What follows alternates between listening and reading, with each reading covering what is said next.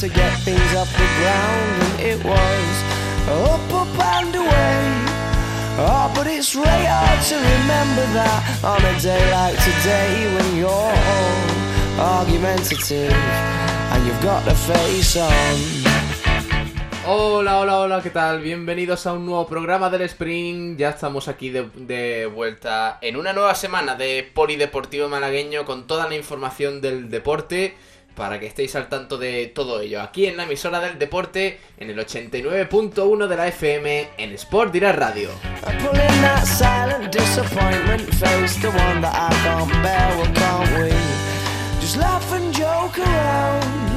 Remember cuddles in the kitchen, yeah, to get things off the ground, and it was up, up and away. Y hoy además con todo lo que tenemos eh, para empezar la semana, con el repaso al fin de y con muchas declaraciones también de protagonistas porque nos interesa y porque así nos ayuda un poquito pues a comprender eh, lo que está pasando a los equipos malagueños de deporte. Empezando por el Unicaja, luego iremos al fútbol sala, balonmano y el resto de deportes. Así que vamos allá.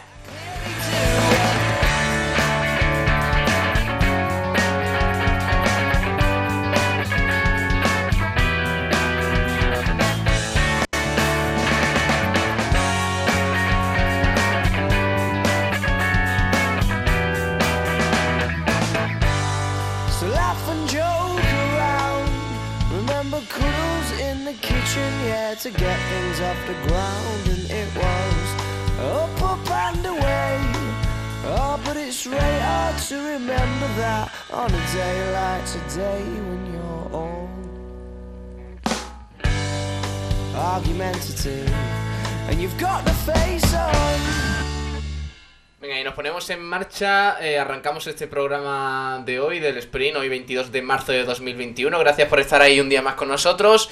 Y como hemos avanzado, pues comenzamos con el baloncesto. Comenzamos hablando de Unicaja porque el otro día consiguió el equipo de Casticaris una victoria muy importante para sus aspiraciones en la Liga Endesa frente al Obradoiro. Ahora hablamos de ello, pero antes de nada presentamos aquí la sección con los amigos Jamones y Embutidos Gómez del Pozo.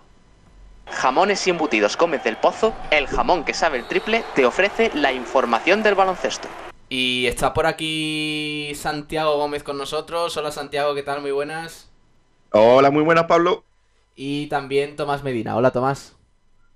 Hola Santiago y Pablo, buenos días o buenas tardes, mejor dicho, ya a esta hora que yo que hasta que no como para mí no son tarde. Claro, claro.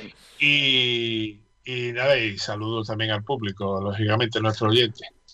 Eh, vamos a empezar a, analizar ese partido, esa victoria del Unicaja frente al Monbus Obradoiro, que tuvo cositas, ¿eh? porque eh, nuevamente vimos ese lunar que tiene el Unicaja normalmente, que son unos lapsus de, de no saber a lo que está jugando, de estar prácticamente dormidos. Luego escucharemos también a Cachicaris hasta en dos ocasiones, porque hay dos momentos, es decir, eh, habla en rueda de prensa post partido pero también habla durante el partido y tenemos audio de ello porque me parece un punto de inflexión importante para el Unicaja de cara a su mejoría, porque empezó perdiendo 26-20, bueno, y, pudo ser peor, 26-20 en el primer cuarto, 26 puntos recibidos, que es eh, bastante, eh, pero luego remontó en el segundo cuarto frente al Monbus Obradoiro, 14-21 con un marcador de 40-41 al descanso.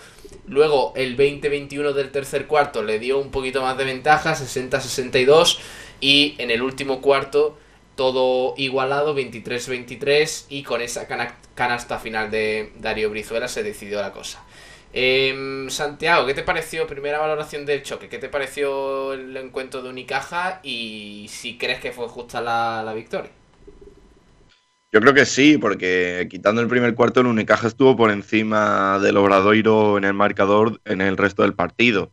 Eh, yo creo que lo que pasó en, el, en los primeros 10 minutos es que el Obradoiro salió como una auténtica moto tuvo a Robertson on fire con 11 puntos y 3 de 5 en triples, pero es que los porcentajes son una auténtica barbaridad, un 57% en tiros de 3, un 83% en tiros de 2, y el Unicaja que se cargó rápido de faltas y ya estaba en bonus a los, creo que fueron 6 minutos o por ahí, eh, pues el Obradoiro supo reponerse bien y, eh, aprovechar esa ventaja. El Unicaja le costó, tuvo varios minutos que no anotaba, pero al final intentó Cachicaris darle la vuelta al, asunto con, la entrada de la segunda unidad y, lo consiguió. A partir de ahí, pues volvieron a algunos porcentajes más normales los locales y el Unicaja se encontró un poco más cómodo, pero tampoco mucho más. Mm. Pero nuevamente arrastrando ese mal inicio de partido que, que le pudo costar. Bueno, es verdad que el, el Monbuso Obradoiro estuvo bastante acertado. Pero al Unicaja Tomás le costó otra vez, digamos, armarse en defensa y hacerlo como lo estaba haciendo últimamente, porque 83 puntos de Monbuso Obradoiro, que es un equipo, digamos, no de la misma liga que, que del Unicaja, pues oye, mm, dice, dice mucho y dice que, que a lo mejor no, no has defendido como debías, ¿no? Hombre, lo que está claro es que los dos últimos partidos que hemos jugado, eh, salvando la diferencia entre los rivales que hemos tenido, eh, el equipo CD por algo se ha caracterizado por tener que empezar remando a contracorriente porque nos dejamos ir en el primer cuarto y yo creo que eh, en parte la reacción de Fossi Casicari en alguno de los tiempos muertos vino por ahí pues le dijo que, bueno, que aquí estábamos, a estábamos jugando, ¿no? Y bueno, pues nos encontramos con un guerrero que al final fue el pivot titular, porque en el día de ayer eliminaron a todos nuestros, a nuestros cinco, a nuestros centers. Y la verdad es que los cuatro que, con los que estamos jugando, pues aunque Abromaiti mejoró un poquito sus números, pero yo creo que el año que viene, eh, si el Unicaja tiene intención, como siempre nos dice, de meterse en competiciones y de ir a buscar la Euroliga y toda la historia esa, no podemos continuar con gente tan inconsistente en la posición de cuatro. Tenemos a Suárez, pero vamos, ahora mismo no podemos contar con él. Y, pero los dos que tenemos además, que son los mejor pagados y los dos extranjeros, entre comillas, del grupo, ¿verdad? Pues no están al nivel que deberían estar, puesto que tenían que ser los dos jugadores que ahora mismo, junto con Butiel, con Brizuela o con Díaz, eh, pues estuvieran tirando del equipo. Hablando de esa reacción de, de Katsikaris, vamos a escuchar. Eh, yo quiero que escuchemos este, este fragmento para los que dicen que no, es que al final los que juegan y, y, eso son los jugadores, que los entrenadores no tienen relevancia. Vamos a escuchar este tiempo muerto. Eh, son 47 segundos en los que eh, le mete una bronca a toda la plantilla que es espectacular. Y en concreto, mira mucho hacia Deon Thompson, que tú has incidido en él, Tomás. Y Katsikaris eh, eh, mira mucho durante ese tremendo enfado a Deon Thompson. Vamos a, oír al griego en ese, en ese tiempo muerto del primer cuarto. Are you serious now or what? Que dribbles, que dribbles. Wait, wait, wait. Wait, down, before. Foul.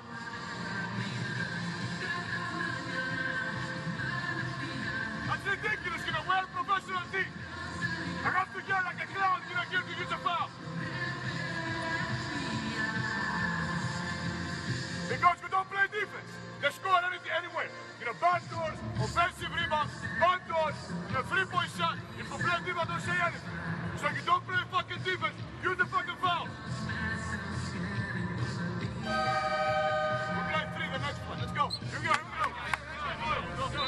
Me parece espectacular, ¿eh? Porque eh, eh, cuesta ver un poquito de, mm, digamos, de salirse de la línea establecida y todo eso. Es verdad que los entrenadores de baloncesto son muy expresivos, pero en este caso hacía tiempo que no se veía en Unicaja un, un arranque de, de, furia y decir, oye, ¿qué está pasando?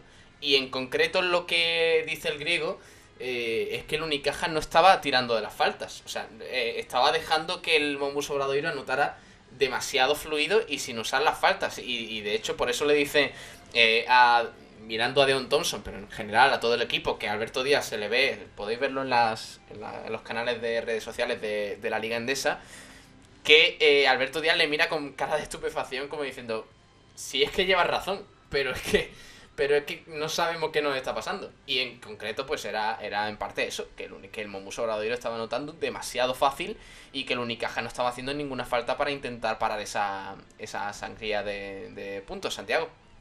Sí, bueno, es que lo que dice de Dion Thompson, Cohen, eh, que era el interior que empezó de titular, llevaba 5 puntos y después entró Enoch y metió 8 puntos. Y además el, el Obradoiro ganando la pelea por el rebote otra vez en el primer cuarto con ocho rebotes. Es que claro, eh, yo soy Cachicaris, tengo enfrente a Moncho Fernández y digo, uff, este chaval, este entrenador es de gritar bastante, voy a contagiarme. Y se pone a gritar como un loco y a decirle, venga, vamos a usar las faltas, que si no queréis defender, por lo menos hacer faltas que no sean canastas fáciles. Y al final el Unicaja, pues que hizo seis faltas personales en ese cuarto pero acabó el partido con 29, que a lo mejor hicieron demasiadas faltas al final y todo. Yo creo que más que en sí el comentar el tema de la falta, de que yo no llevaba falta en ese momento y demás y toda la historia, yo creo que la, lo que estaba queriendo transmitir al grupo y creo que lo transmitió es que no estábamos, perdón, defendiendo. Entonces, si no estamos, si no defendemos, ya sabemos que con Casimiro, con Casicari o con Escariolo, si el equipo no defiende, el equipo no es nadie. O sea, eh, las victorias de Unicaja se han basado siempre y se seguirán basando siempre en la defensa. Entonces, si no hay un mínimo de defensa y estamos defendiendo con la vista, no hacemos faltas personales, no nos ponemos por en medio y miramos cómo el contrario tira canasta para no perdernos la canasta que van a meter, pues lógicamente así no vamos a ninguna parte. Mm. Y, eso era yo creo que un poco lo que estaba recriminando, eh, digamos, veladamente, entre comillas, casi que haría al grupo. Pues sí, y además eh, hay que destacar en cuanto a números, si nos centramos ya un poquito en las estadísticas del Unicaja, el partido, ya lo hemos comentado, pues bastante mm, igualado. Eh, es verdad que a partir del segundo cuarto el Unicaja coge una mínima ventaja, una mínima renta, pero eh, el Mombuso Obradoiro nunca se despegó y de hecho eh, cuando el Unicaja al final parecía, digamos, coger un, poquito de, ventaja, pues el Mombuso Obradoiro igualó el partido a falta de segundos y lo definió esa última canasta de, de Darío Brizuela, que por cierto volvió al equipo y fue de los mejores. 19 puntos para él, 24 de valoración en 25 minutos y medio disputados y, buenos números para la mamba vasca. Aparte, también Axel Butel, que está en buena dinámica, 24 minutos y medio, 15 puntos, con ese 3 de 4 en triples y 15 de, valoración. Además, también tenemos esos 20 minutos de Abromaitis, tan solo 7 puntos. El resto de la anotación fue un poco pobre, porque Deon Thompson llegó a los 21 minutos, pero se fue hasta los 8 puntos. Eh, ninguno a partir de Brizuela y. Mm, perdón. Y Butel, eh, ninguno superó los 10 puntos, aparte de Jaime Fernández, que sí llegó a los 10 con ese, con ese 3 de 7 en tiros de 2 y 7 de, valoración. La anotación fue pobre, estuvo muy repartida. Eh, también con Francis Alonso, que apenas jugó 3 minutos y 40 segundos. Eh, y con Rubén Guerrero, que jugó algo más que la última vez, pero sigue sin despegar. 6 minutos y 0 puntos, mientras que Yannick Enzosa eh, se fue hasta los 8 minutos, casi 9, con 7 puntos anotados. Malcolm Thomas fue el que, digamos, se adueñó un poquillo más del juego interior del Unicaja en el partido en Galicia, con 24 puntos, minutos y 24 minutos disputados y 6 puntos. Eh, vamos a oír a mm, Darío Brizuela, que es eh, el protagonista del Unicaja. Ahora escuchamos también a Katsikaris en el, análisis, en el análisis que hace más completo del encuentro, pero habla Darío Brizuela, habla el, que, el hombre que decidió el partido con esa última canasta eh, y así analiza el choque. Vamos a verle.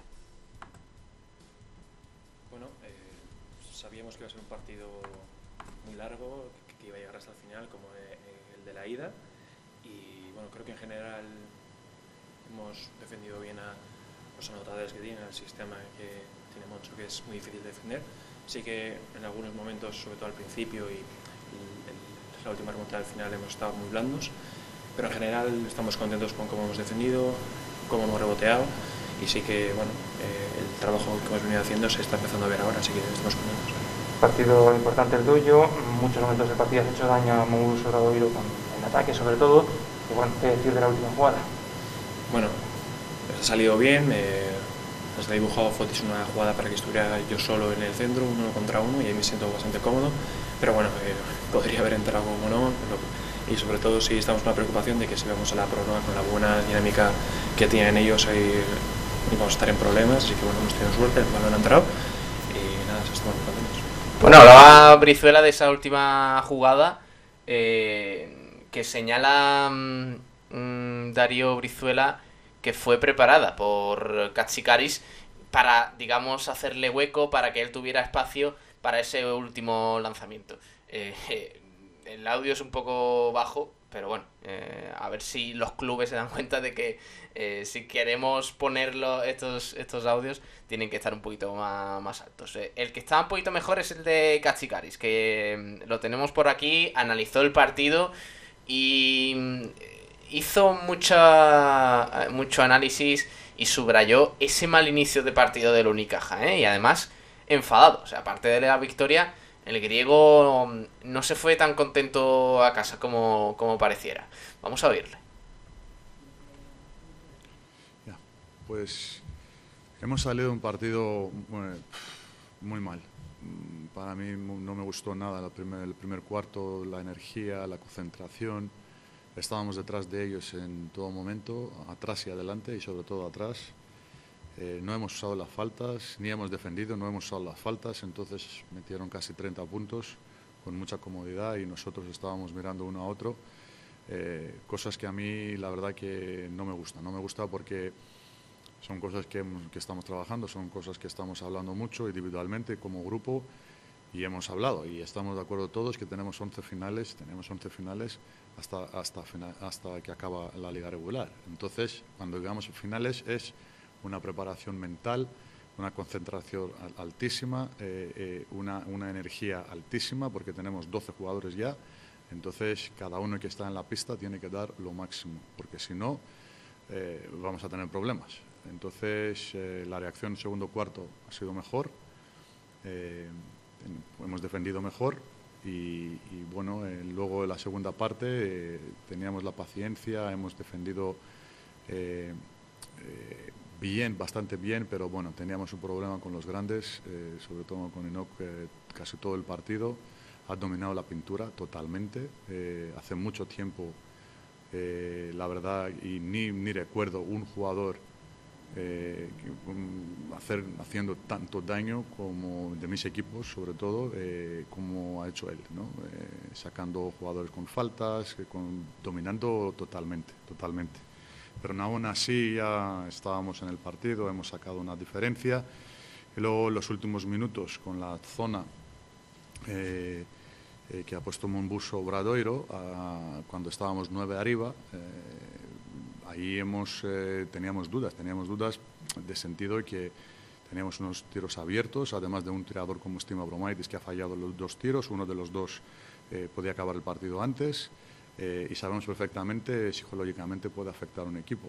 Bueno, hemos aguantado, luego los tres segundos, que Darío es un jugador que tiene ese talento, ¿no? de, en pocos segundos tiene la manera de anotar y hemos ganado el partido lo cual es lo más importante, ¿no? es una victoria eh, y hay que felicitar al equipo, por supuesto, eh, que hemos jugado hasta el último segundo para sacar ese partido. Lo importante es que gana el, que gana el equipo. Eh, siempre es importante hasta el último segundo, ¿no? sacar tus opciones para ganar y hemos ganado. Estoy muy contento, muy feliz por la victoria. Eh, no tengo que dedicar a alguien, digamos, especialmente, es para el equipo. Eh, eh, pero hay que, sí, yo insisto, perdona, que hay que, hay que trabajar unas cosas, hay que, hay que mejorar en muchos aspectos como equipo. Una, de una manera diferente porque estábamos dominando hasta ese punto contra hombre-hombre y, y, bueno, ahí nos ha cambiado un poquito digamos, la fluidez hemos atacado contra zona normal, teníamos dos tiros abiertos, hemos fallado, luego te entran los nervios, ¿no? Y luego el equipo que saca una posesión más, una posesión en pocos segundos, beneficia, ¿no? Como ha beneficiado Obradoiro para, eh, Obradoiro para, para empatar el partido. Pero, pero bueno, yo creo que hemos atacado bien. Eh, teníamos el, quinteto con la amenaza de los espacios que te puede dar la zona, pero hemos fallado dos, eh, tres tiros, básicamente, que normalmente o solemos ¿no? meter. Eh, no sé qué os parece, chicos, hablando de, lo que señala Kachikari, que hace, digamos, destaca el buen hacer del equipo en ataque pero también eh, se queda con, más sabor de boca por, por, digamos, por ese juego físico que todavía sigue lastrando al equipo, por esa mm, defensa que no ha estado bien. Eh, sigue teniendo el Unicaja a pesar del fichaje de Malcolm Thomas, porque ya lleva varios partidos jugados, digamos que la aclimatación todavía no está completa para el jugador, pero mm, ya es una pieza importante. ¿Sigue teniendo el equipo un problema en, esa, en ese juego interior, eh, Tomás? Hombre, yo creo que, lo sigue teniendo no en el, solamente en el juego interior, sino lo sigue teniendo eh, la mentalidad de los jugadores. O sea, la mentalidad de los jugadores es la que ha llevado a la destitución de Casimiro y al fichaje de Casicari. Eh, lo que tú no puedes es entrenar durante los días que entrenes en la semana y preparar un partido y, ver lo que tienes que hacer y después entrar al partido como si fuera, como si estuvieras bien montado eh, en el avión o en el autocar eh, en el que ha llegado a, donde se juegue, ¿no? El problema es que hay jugadores, y en, el otro día lo vimos con Casicari, que se desenchufan por completo. O sea que es que salen con una apatía increíble. Después, a lo mejor, durante el partido ya se meten y vuelven, y vuelven a recuperarlo. Pero el gran problema y la gran lucha Mm, aparte mm, del mal tono físico en general de la plantilla, ¿eh? Eh, está precisamente ahí en que los jugadores no salen con las pilas puestas desde el segundo uno del partido hasta el, eh, último en el, cuarto cuarto, ¿no? ahí es donde está, yo creo que un poco el kit de la cuestión, que hay jugadores que siguen todavía eh, metidos en la dinámica que teníamos con, con Casimiro y no hacen precisamente por, salir de ella. Mm, vale, vamos a hacer eh, jugador vinos y eventos y vamos eh, terminando ya el análisis del partido que, que ha dado mucho de sí. Vamos, vinos y eventos, venga. Vinos y Eventos te ofrece el premio jugador Vinos y Eventos del Unicaja de baloncesto. Ya sabéis que en esta sección elegimos al mejor jugador del Unicaja. Eh, de cuatro opciones que ponemos a través de Twitter, respondiendo a esa encuesta que ponemos en esta red social, podéis participar en el sorteo de una botella de vino bodegas excelencia y una copa personalizada por vinos y eventos. Eh, empiezo por Santiago. Santiago, ¿con quién te quedas?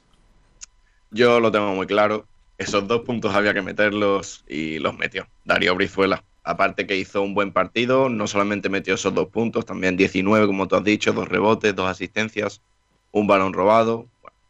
aparte que, recibió seis faltas, que eso también hay que contarlo. Eh, Tomás. Hombre, indudablemente el jugador ayer determinante en el partido fue Darío Brizuelo, el sábado, mejor dicho. Yo para mí, sin lugar a dudas, levanto mi copa de vino y brindo por él porque fue un jugador de Chapó. Además, algo que ya me tengo que, callar. Defiende y molesta al contrario, porque defendió bastante bien y fue eh, uno de los culpables precisamente de que eh, el, escolta gallego que se lució en el primer cuarto no siguiese luciéndose en todo eh, el partido. O sea que lo defendió bastante bien. Un debe en el, en el punto de Francia Alonso ayer que, yo creo que por eso jugó tampoco. Esto, esto sí que es novedad, ¿eh? eh Tomás alabando a Darío Brizuela, ojo, ¿eh? eh perdona, eh, la verdad solamente tiene un color y entonces querer darle otro color distinto. Yo he dicho siempre que Brizuela me parece un gran jugador en ataque, pero que sus carencias en defensa mm, superaban a, a su, a sus beneficios en, ataque. Ayer, por supuesto, estuvo muchísimo mejor en defensa y estuvo muy, muy, muy bien en, ataque, además metiendo ese, esa canasta final. Y eso hay que reconocerlo. Eh, y no es ya muchas veces que nos pasa como cuando íbamos, o cuando en mi caso yo iba al colegio, ¿no? Que cuando había un maestro que te exigía porque sabía que tú podías dar más de ti, lo primero que decíamos todos es que el maestro no nos tenía manía. No es cuestión de manía, es cuestión de que hay que exigir a cada uno lo que, lo que puede dar de sí y entonces lo que no se puede permitir es que estén jugadores, mm, mm, digamos, eh, deslumbrando a los aficionados y a la prensa con, un magnífico ataque, pero después, eh, como le pasaba a Nedovi en muchos partidos también, en defensa cero patatero y si tú metes 20, pero que al que tú estás defendiendo mete 22, pues no ha hecho nada. Vale, para Darío Brizuela ese voto también. Y la encuesta, pues nada, ni, ni Brizuela ni nada. Jaime Fernández se lleva el, el premio con más votos, con el 40% de, de, de 20 votos. Hizo, hizo Pablo un buen partido. Lo único que pasa es que, bueno, no brilló eh, digamos, en el momento culminante y tampoco brilló eh, en los números ayer, pero desde luego fue uno de los jugadores que mantuvo al equipo en todo momento y tampoco me hubiese extrañado que la gente hubiera votado por Enzosa porque jugó poco, pero lo poco que jugó yo creo que fue el pivo más determinante, eh, por lo menos en ataque ayer. Pues vamos cerrando. Eh, chicos, el Vinos y Eventos va para Jaime Fernández. Venga. Vinos y Eventos te ha ofrecido el premio Jugador Vinos y Eventos del Unicaja de Baloncesto. Mañana haremos un poquito de repaso a la agenda, Tomás, porque hay mucho que, comentar, así que ya mañana con más tiempo lo, lo analizamos, ¿vale? Pues efectivamente, mañana va a venir bastante, bastante cargadita. Termina una de las competiciones entramos en la última semana de otra, precisamente las dos eh, son femeninas y bueno, el próximo fin de semana sabremos si algún equipo eh, representativo de la provincia de Málaga pues se mete en esa nueva, digamos, Les Plata que se va a crear en, en eh, la Liga Femenina, que este año era la Liga Femenina 2, y esa Liga Femenina 2 pues pasará a llamarse una especie de eh, del Les Bronce, haber dicho más antes. Tenía que haber dicho Les Oro y una Les Plata, que es la, nueva Liga Femenina 2 que se va a crear para el próximo año. Y precisamente ahí van a estar. Vamos a saber si tendremos representantes en las tres categorías o, o nos tendremos que conformar con tener las dos últimas.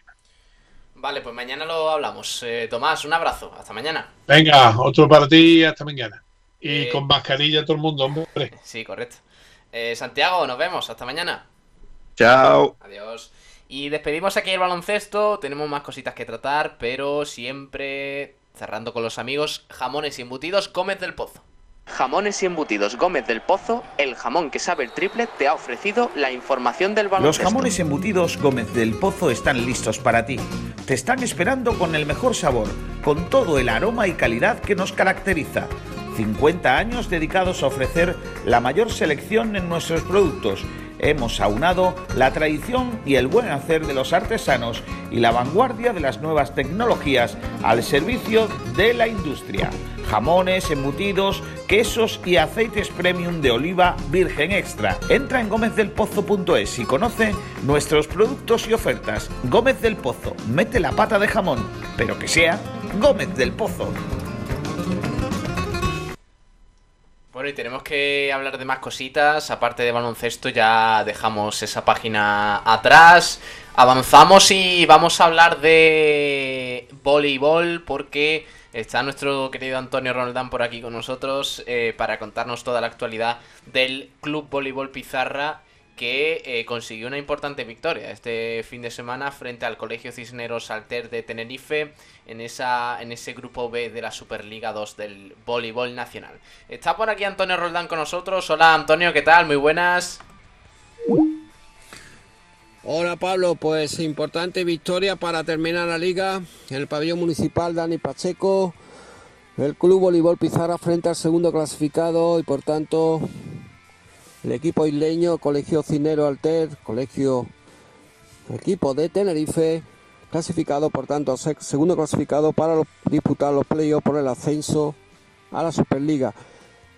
Precisamente el primer clasificado de hace tres jornadas, por tanto campeón del grupo del B de la Superliga 2 masculina, también el otro equipo isleño, el equipo de Tenerife, su directo rival, su eterno rival, hablamos de Arona Intersport de Tenerife, que por cierto, el último, el único partido que perdió en el pabellón de su pabellón de Arona, el equipo de Arona, fue precisamente con el Club Voleibol Pizarra por un set a 3 en la jornada 4 Recordamos que estuvo hasta siete jornadas el equipo pizarreño, líder invicto del el grupo. Por los parciales del Colegio Cisnero Alter fueron, en el partido celebrado el pasado sábado, fueron los siguientes. Los dos primeros parciales, los dos C fueron para el Club Bolívar Pizarra, que se pusieron 12 a 0 ante el delirio de la afición, de la fiel afición pizarreña, que hizo una gran, una gran entrada dentro de los límites del aforo por las restricciones sanitarias, pues en los parciales, como decían, era lo siguiente. El primer set en 29 minutos 25-23, en 18 minutos 25-10, demoledor. 19-25 y 22-25 para el equipo isleño, sacó su raza, su orgullo en 23 y 25 minutos respectivamente. Y el quinto y set definitivo, por tanto tiebreak 15-12 en 19 minutos. El primer set empezó con un gran voleibol por ambos equipos, pero sobre todo empezó a soltar el brazo. Hablamos de Joan Durán, hablamos de Dani Falasca que entró a mediado de set porque no estaba, no estaba mm, bien. en los remates no tenía su día el inicio del partido y el máximo anotador del Club Voleibol Pizarra Iván Corrales. Y eh, como decía, empezó a despegarse 16-14, 22-18 y el definitivo 25-23. Sin embargo, el Club Voleibol Pizarra afrontaba el segundo set con, el, con todavía con más ganas. No se relajó y fueron a por todas y, y se vio un espectáculo como unos puntos impresionantes ante el delirio de la afición que se dio cita en el pabellón municipal de Año Pacheco. Los parciales fue demoledor de inicio con 6-1 para el Club Bolívar Pizarra, manteniéndose la amplia diferencia durante el segundo set 15-4, 27, llegando al final con un rotundo parcial de 25-10, gracias a eso sí al gran segundo set que salió de inicio Iván Corral, el máximo anotador del equipo y top 10 de la categoría. Joan Durán estuvo muy bien también en los remates y el colocador juvenil de último año, Fran Vera. En cuanto al tercer, el tercer y cuarto set, como hemos dicho los titulares, fueron para los lileños que sacaron su raza, su orgullo y su buen volei. Y el tercer set salió a por todas con un parcial demoledor de 0-4 de, inicio, 6-10, mantuvieron la distancia 9-14, 13-16 y el definitivo 19-25. El cuarto set fueron parciales muy parecidos, fue calcado a los parciales del set anterior con 0-4 de inicio, 6-10, 9-14 y 13-16, pero parecía que se iba a hacer también eh, a terminar, al culminar con diferencia de 6 o 8 puntos. Claramente, sin embargo, hubo la reacción. La reacción capitaneada, nunca mejor dicho, valga redundancia, por el capi Manu de que hizo que sus chicos reaccionaran y volvieran a meterse en el partido con 19-20 y 18-19. Pero a partir de ahí de nuevo resurgió el central ruso Vitali Kosabet, que con dos bloqueos, pudo cerrar el set por un ajustado 22-25, forzando al equipo isleño el tie break y por tanto el quinto set definitivo.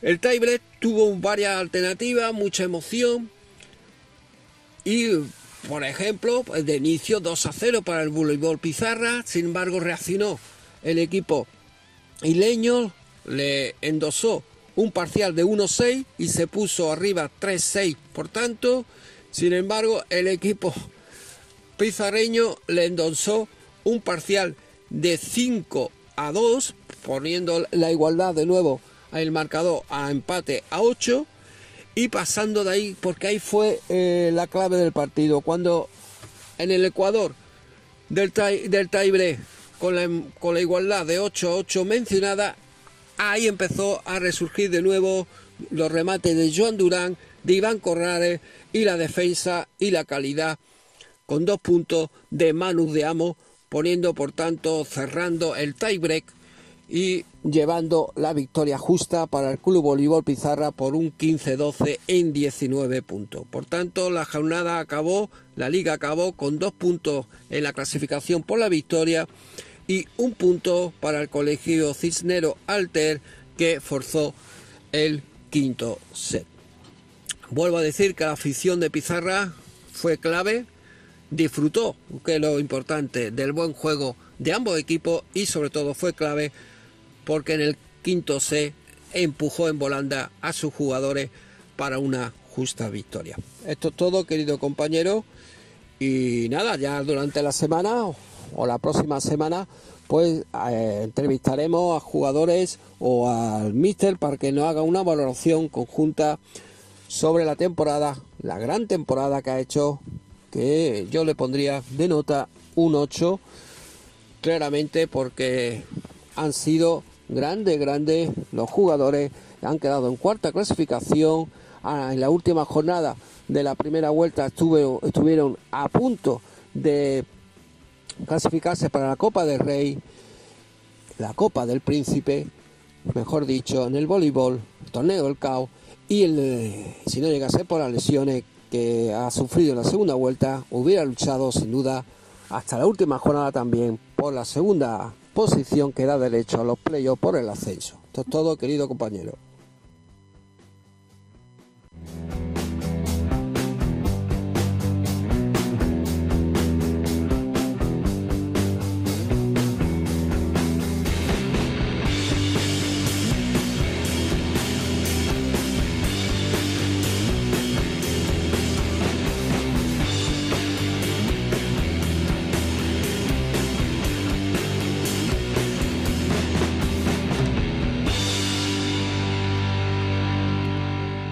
Muchas gracias Antonio Roldán por esa mm, actualidad del, Club Voleibol Pizarra que sigue sigue haciendo una buena temporada. ¿eh? Está jugando muy bien el equipo de Dani Jiménez y además consiguiendo resultados como ese frente al Colegio Cisneros Alter de Tenerife. Así que enhorabuena para el conjunto pizarreño. Eh, y ya como dice Antonio pues hablaremos más de ellos próximamente. Pero antes de nada, gracias Antonio, ahora contactamos de nuevo contigo. Eh, tenemos que hablar de fútbol sala porque el Humantequera jugó otra vez esta, este fin de semana. Son tres partidos los que disputó el equipo de Moni eh, en la pasada semana, eh, en esos siete días, tres partidos muy intensos. El primero frente a Sosuna Magna en esa derrota, luego la eliminación en Copa del Rey frente al Pozo Murcia en la tanda de penaltis, en un partido muy, muy intenso físicamente y también con, esa, con ese empate eh, frente al Industria Santa Coloma en el pabellón Fernando Argüelles. Eh, nosotros lo titulamos así en nuestra página web, ya sabéis que no nos podéis eh, o podéis estar al tanto de todo de todas las noticias, de todo el polideportivo en nuestra página web en sportdiraradio.es y nuestro compañero Javi Muñoz pues eh, tituló de esa forma. El Humantequera rescata in extremis un punto insuficiente. Los universitarios empatan a dos contra el Industria Santa Coloma, un equipo bastante hecho en la clasificación. De hecho es un décimo, no corre peligro prácticamente de descenso. Está a 8 puntos de, esos eh, playoffs, de, de, jugar la fase final del título de liga en la Nacional eh, de Fútbol Sala. Y el Humantequera que con este empate se pone con 18 puntos en 23 jornadas. Es verdad que con algunos partidos menos que sus eh, rivales por la salvación, como es el Rivera Navarra, que tiene dos partidos más, el Peñíscola, el Burela Fútbol Sala pero el Humantequera es penúltimo, con 18 eh, puntos, como digo, a 5 eh, puntos del eh, Oparrulo. por tanto, hay que reaccionar, hay que ganar como sea el próximo partido e intentar seguir escalando posiciones porque la liga no para y, cada vez se está poniendo la cosa más complicada para el equipo antequerano. y además... Mm, el Bishoken Mantequera que cerraba la intensa semana de partidos, eh, como digo, ante el Industria Santa Coloma, con el agua al cuello. Se, antojaba un partido propio para sumar de tres. Es que, claro, todo partido en el Fernando Argüelles ahora para el Mantequera es una final. Son partidos que hay que ganar y por desgracia eh, el partido acabó 2 a 2 y con esas ganas salieron en la primera parte el equipo de Mori eh, simulando al inicio de ese encuentro ante el Pozo Murcia que fue bastante bueno. Los universitarios arrancaron con ese primer gol de la mañana. Alex Fuentes desde el centro de la cancha asistió a Cobarro a su derecha y fue el autor del 1-0 a favor de los locales. De hecho, los primeros minutos fueron dominados en ocasiones para los antequeranos que pudieron abrir distancia con varias ocasiones, entre ellas un disparo desde una falta directa de Miguel Conde que tuvo que sacar Mario a córner. Ramón Vargas también tuvo un mano a mano, pero tardó en ejecutarlo y los defensores le echaron encima para detener la jugada. Los catalanes dispusieron de sus mejores minutos al final de la primera mitad, donde Cone tuvo que salvar a su equipo en un 2 eh, para 1 con disparo de Cardona. Y sacó una gran estirada, el derechazo de Khalid. Eh, Dragovski, jugador del, de la Industria Santa Coloma, antes del descanso, llegó a ponerle un gran balón a Sepe en el segundo palo, pero no llegó a rematar. Em, como digo, Dragovski se fue a la izquierda y a punto de poner la pierna Sepe en el segundo palo, pero finalmente eh, el Humantequera se marchaba venciendo al descanso. El duelo, se dividía por tramos de dominio entre ambos equipos y los primeros 10 minutos de la segunda mitad fue mejor para los barceloneses. Primero avisaba Sepe con un derechazo que detuvo Conejo y fue Bruno Petri en una jugada iniciada desde el saque de banda el que se encargó de empatar el choque pese a que Cone consiguió parar la pelota, aunque dentro de su, de su portería finalmente. Con ese empate a uno unos minutos de desconexión para los de Molly que en apenas segundos recibieron el segundo tanto, ese 1-2 que hizo bastante daño. De nuevo Bruno Petri lograba un potente disparo desde la frontal que pilló desprevenido a Cone y remontó el partido con 10 minutos por delante.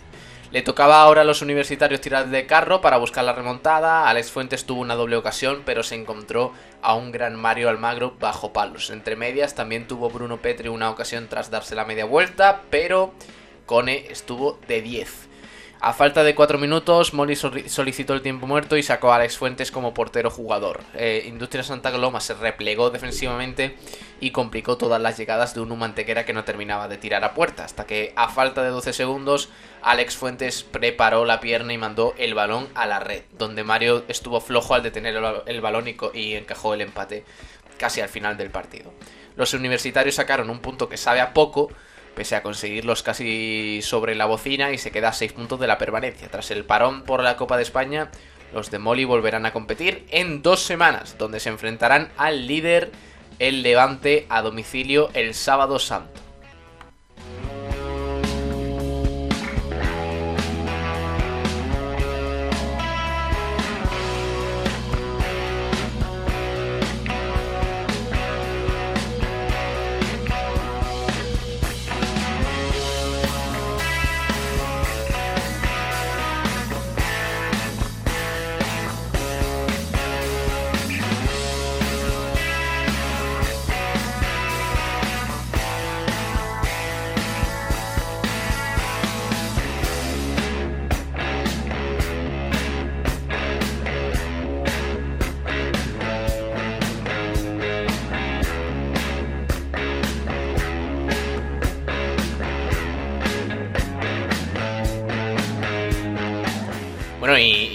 Noticias también para el equipo porque El primer gol de Cobarro ha sido nominado al mejor gol de la semana. Eh, bueno, el, título, digamos, es de la Liga Nacional de Fútbol Sala es las mejores jugadas de la jornada 25. Y en concreto está ese primer gol de Cobarro a la Industria Santa Colón. Así que mm, en tercer puesto ese gol de Cobarro.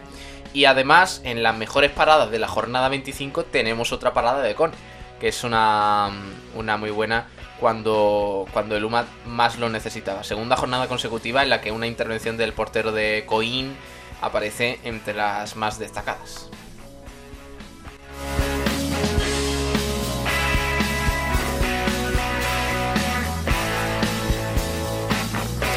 Pero en efecto hay que ganar ya. Y el UMA Antequera necesita puntos como el comer. Por tanto, la próxima jornada, como hemos dicho, eh, frente al Levante, mal, mal augurio, porque claro, el Levante es el líder, porque el Levante es el líder indiscutible de la de la clasificación con 54 puntos, por tanto va a ser un partido muy difícil, pero ya no queda ningún partido complicado para el Humanteguera, solo finales las que hay que sacar puntos como sea. Por tanto, seguiremos informando eh, de Luma Antequera en los próximos días, ya con la mirada puesta en la próxima jornada de Liga Nacional de Fútbol Sala. Sin la Copa del Rey, eliminado ya el equipo, por tanto, hay que centrarse en la liga. Y mañana ya con los compañeros, con Javi Muñoz y con Nacho Carmona, eh, repasaremos un poquito lo que viene siendo la agenda del fútbol sala malagueño de este fin de semana pasado, porque tenemos que avanzar, tenemos que tratar más temitas, así que venga, vamos, nos ponemos un poquito en marcha.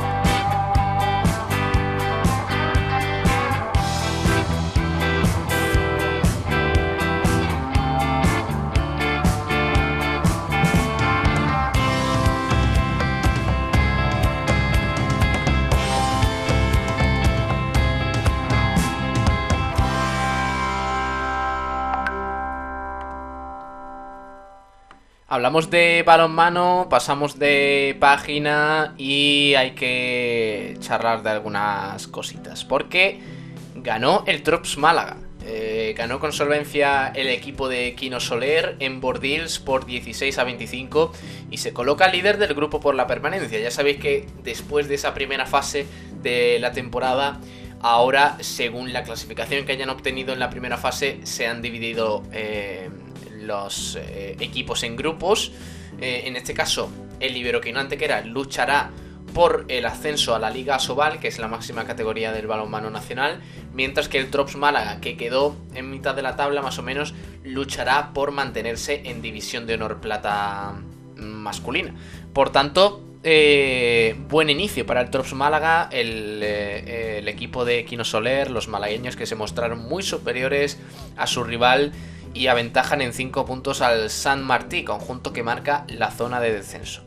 Eh, además, hay que destacar que eh, durante el partido, con ese 5-14, mejor dicho, que daba tranquilidad a los chicos de Quino Soler, se produjeron unos minutos de intercambio de golpes donde parecía que el, el Bordils eh, podía levantarse un poquito de esa contundente goleada del Trops Málaga los locales querían, pero no podían, porque enfrente la verdad es que el Trops Málaga hizo un gran partido y no le dio ninguna facilidad.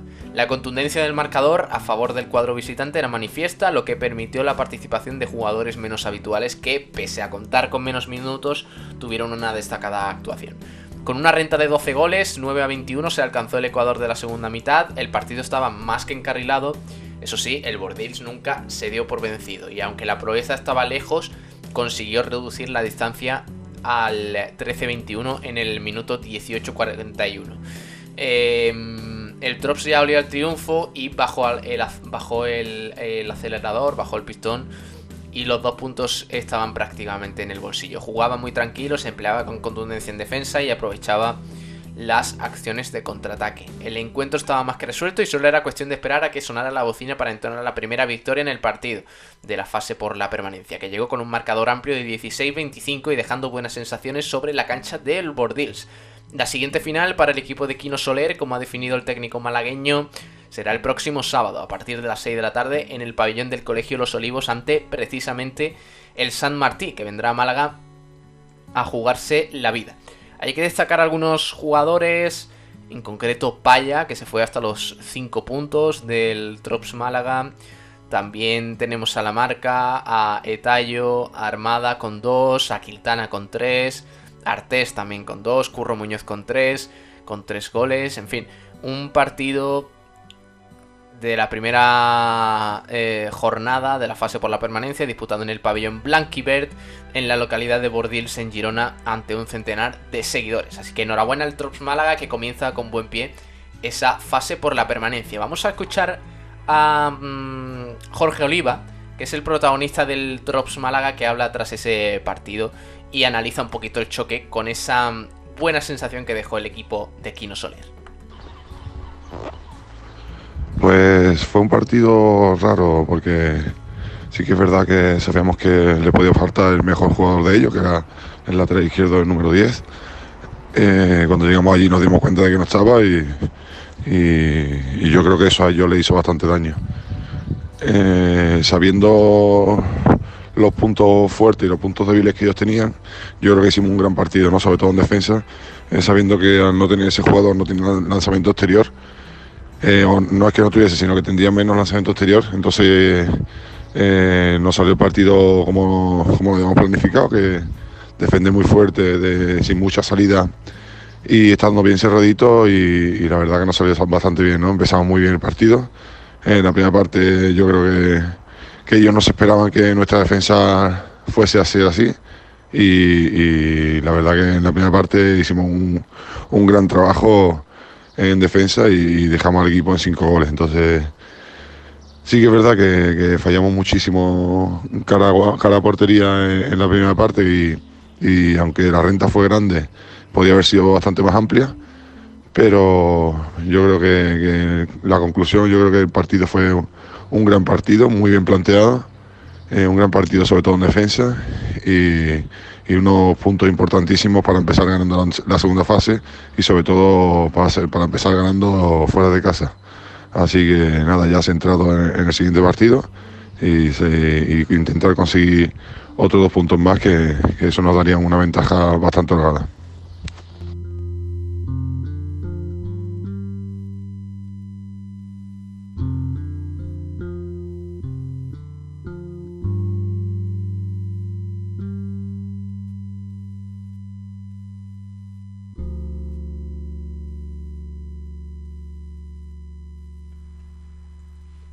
Bueno, y también tenemos novedades en cuanto al Iberoquino Anteguera, porque hay que hablar del conjunto antequerano que este fin de semana no pudo jugar su jornada de esa fase de ascenso a la Liga Sobal por eh, coronavirus, por algunos casos de, casos de COVID-19 en su plantilla, por tanto no pudo jugar ese partido, ese partido de la primera jornada de la fase de ascenso y esta mañana ha lanzado un comunicado.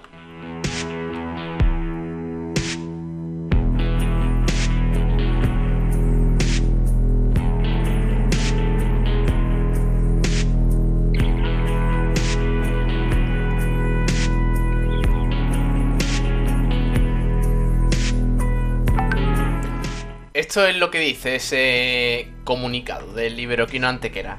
Debido a la delicada situación sanitaria en la que nos encontramos y con el objetivo de no perjudicar a nuestra afición, para esta segunda fase de la División de Honor Plata masculina no se van a poner a la venta nuevos abonos. Todos los aficionados que se han abonado durante la primera fase tienen garantizada la entrada a los partidos restantes. Para todos los demás que quieran acompañarnos, se pondrán a la venta entradas únicas cuyo donativo será de 8 euros.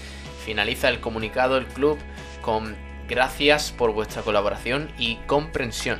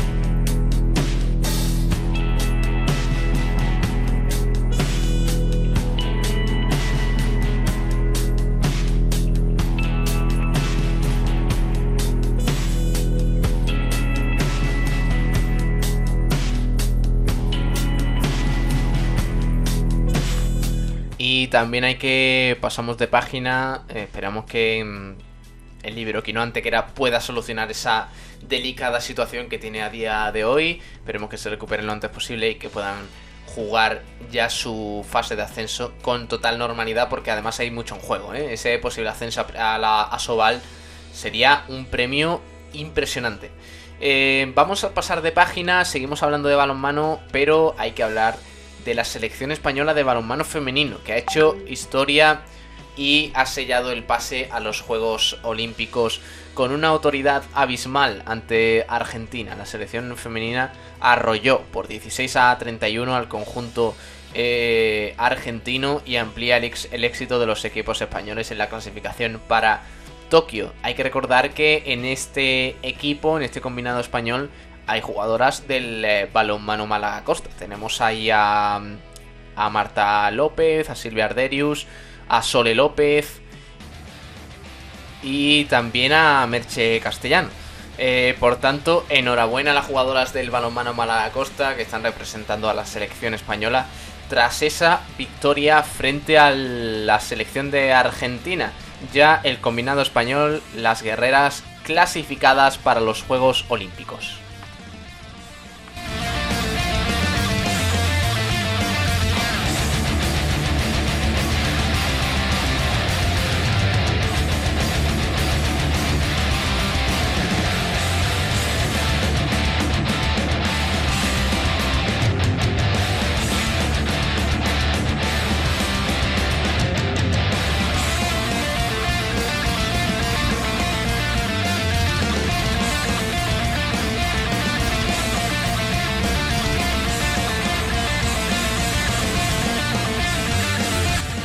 Seguimos avanzando en el programa de hoy, en este sprint. Eh, gracias por acompañarnos un día más, eh, porque ahora tenemos que hablar de fútbol base, de las categorías inferiores. Ya sabéis que todo lo que no quepa de fútbol en frecuencia malaguista lo tratamos aquí con un poquito más de tiempo, con un poquito más de análisis y en concreto nos lo trae este, esta semana Antonio Roldán, que está por aquí de nuevo con nosotros tras hablar de, del voleibol, nuestro hombre polifacético, eh, pues eh, nos habla en concreto de la División de Honor Juvenil y la Liga Nacional Juvenil, que hay novedades eh, importantes. Hola Antonio Roldán, ¿qué tal? Muy buenas de nuevo.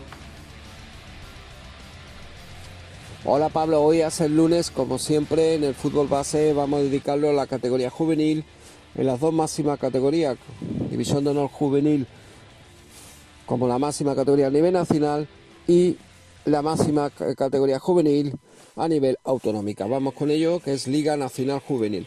División de Honor Juvenil Grupo Cuarto, eh, solamente se disputó un partido, aplazado ya por, por la pandemia y porque hay que recordar que la liga está parada y ha sido aplazado el final de la liga por la maldita pandemia a un mes.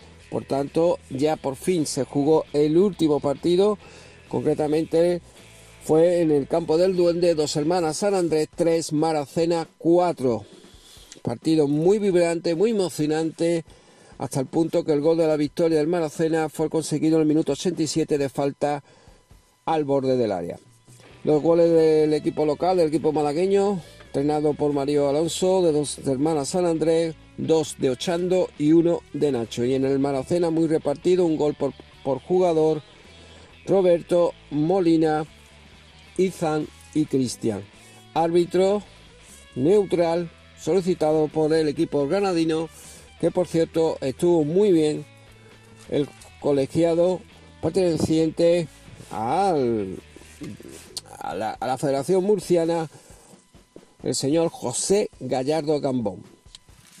Ya ha terminado este partido, por tanto, el próximo fin de semana ya se podrá disputar la última jornada porque ya los 17 partidos aplazados se han, por la pandemia se han jugado y por tanto mucha emoción, mucha emoción. ¿Por qué? Porque se juega, se juega una plaza que da derecho a disputar la Copa de Campeones y por tanto evitar ya de forma directa el descenso. Y hablamos de la cuarta, de la cuarta posición que da, que está ahí el corte.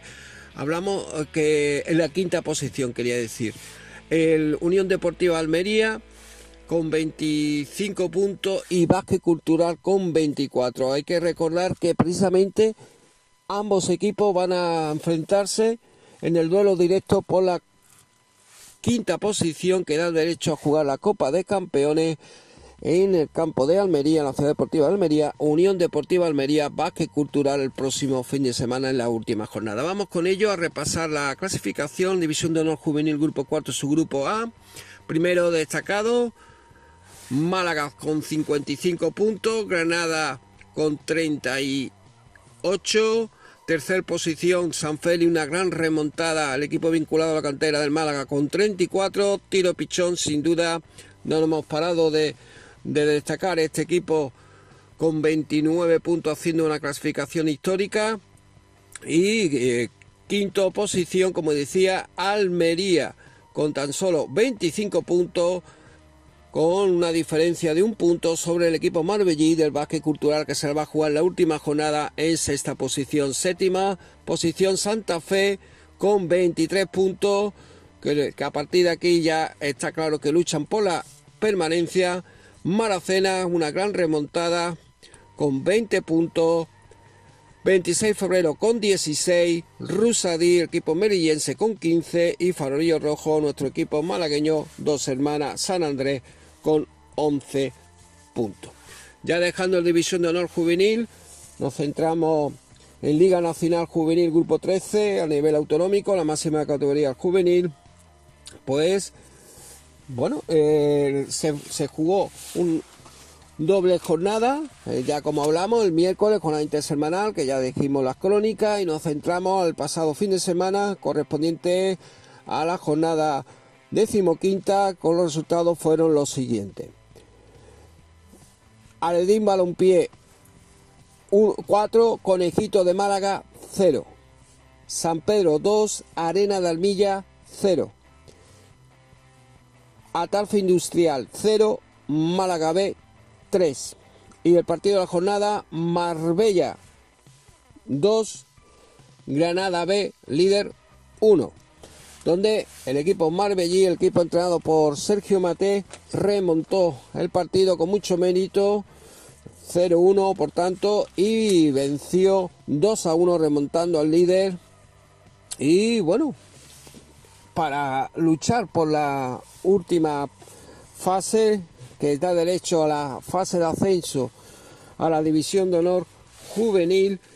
Para ello, la última posición que es se la va a tener que jugar contra el Aledín Balompié. Vamos a repasar la clasificación para centrar a los oyentes, ya que los cuatro primeros dan derecho para disputar la fase de ascenso y precisamente el equipo granadino el que marca la diferencia en perjuicio del equipo Marbella. Vamos con ello. Granada B 33 puntos, líder ya consolidado por, porque aunque la última la última jornada descansa el próximo fin de semana también, igual que el División de Honor Juvenil, ya que es jornada es, grupo impar pues le lleva cuatro puntos de diferencia al segundo clasificado, al Málaga B, y por tanto, haga lo que haga el Málaga B, si consigue la victoria, solo se acercaría a un punto y por tanto, matemáticamente campeón desde hace jornada. Dos jornadas, el equipo granadino. Arena de Armilla, el tercero con 26 puntos. Alidín Balompié, cuarto, que marca la, el límite para, conseguir la fase de ascenso a la máxima categoría de división de los juvenil con 24 puntos y Marbella con 21. Por tanto, debe ganar el Marbella nada más y nada menos que al Málaga y Aledín Balompié que pierda con el Arena de Armilla que es tercero y equipo granadino. Por tanto, no creo que la Arena de Armilla se deje perder en perjuicio del Aredín Balompié. San Pedro, sexto clasificado, equipo de la Costa del Sol con 18 puntos, Conejito de Málaga, séptimo con 17, Mortadelo con 16 y por último Fararillo Rojo a Tarfe Industrial con 10 puntos. Esto es todo cuanto al primer bloque, como siempre, de la semana dedicado a los juveniles, tanto División de Honor Juvenil como Liga Nacional Juvenil. Un fuerte abrazo, Pablo.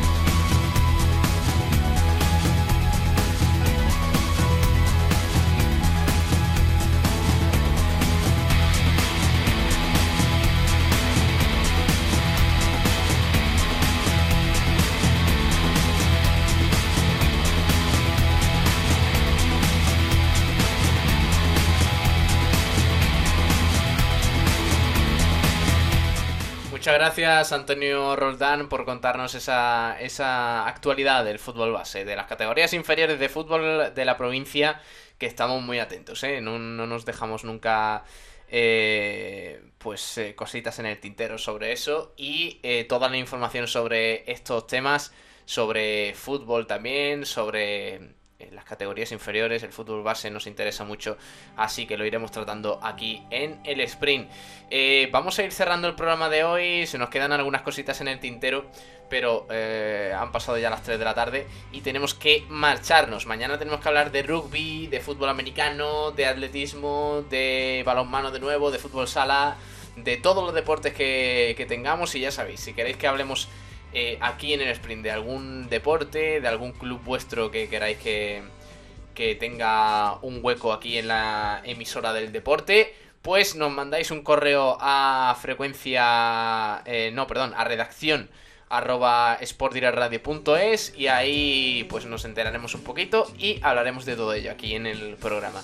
Un fuerte abrazo de parte de Pablo Gilmora, gracias por estar ahí un día más con nosotros y se quedan con el resto de la programación, con Pedro Blanco, con Sport Center Diario y luego con música, con Por Pelotas, mañana volvemos con Frecuencia Malaguista, en fin, esto no para, gracias amigos, un abrazo, hasta luego.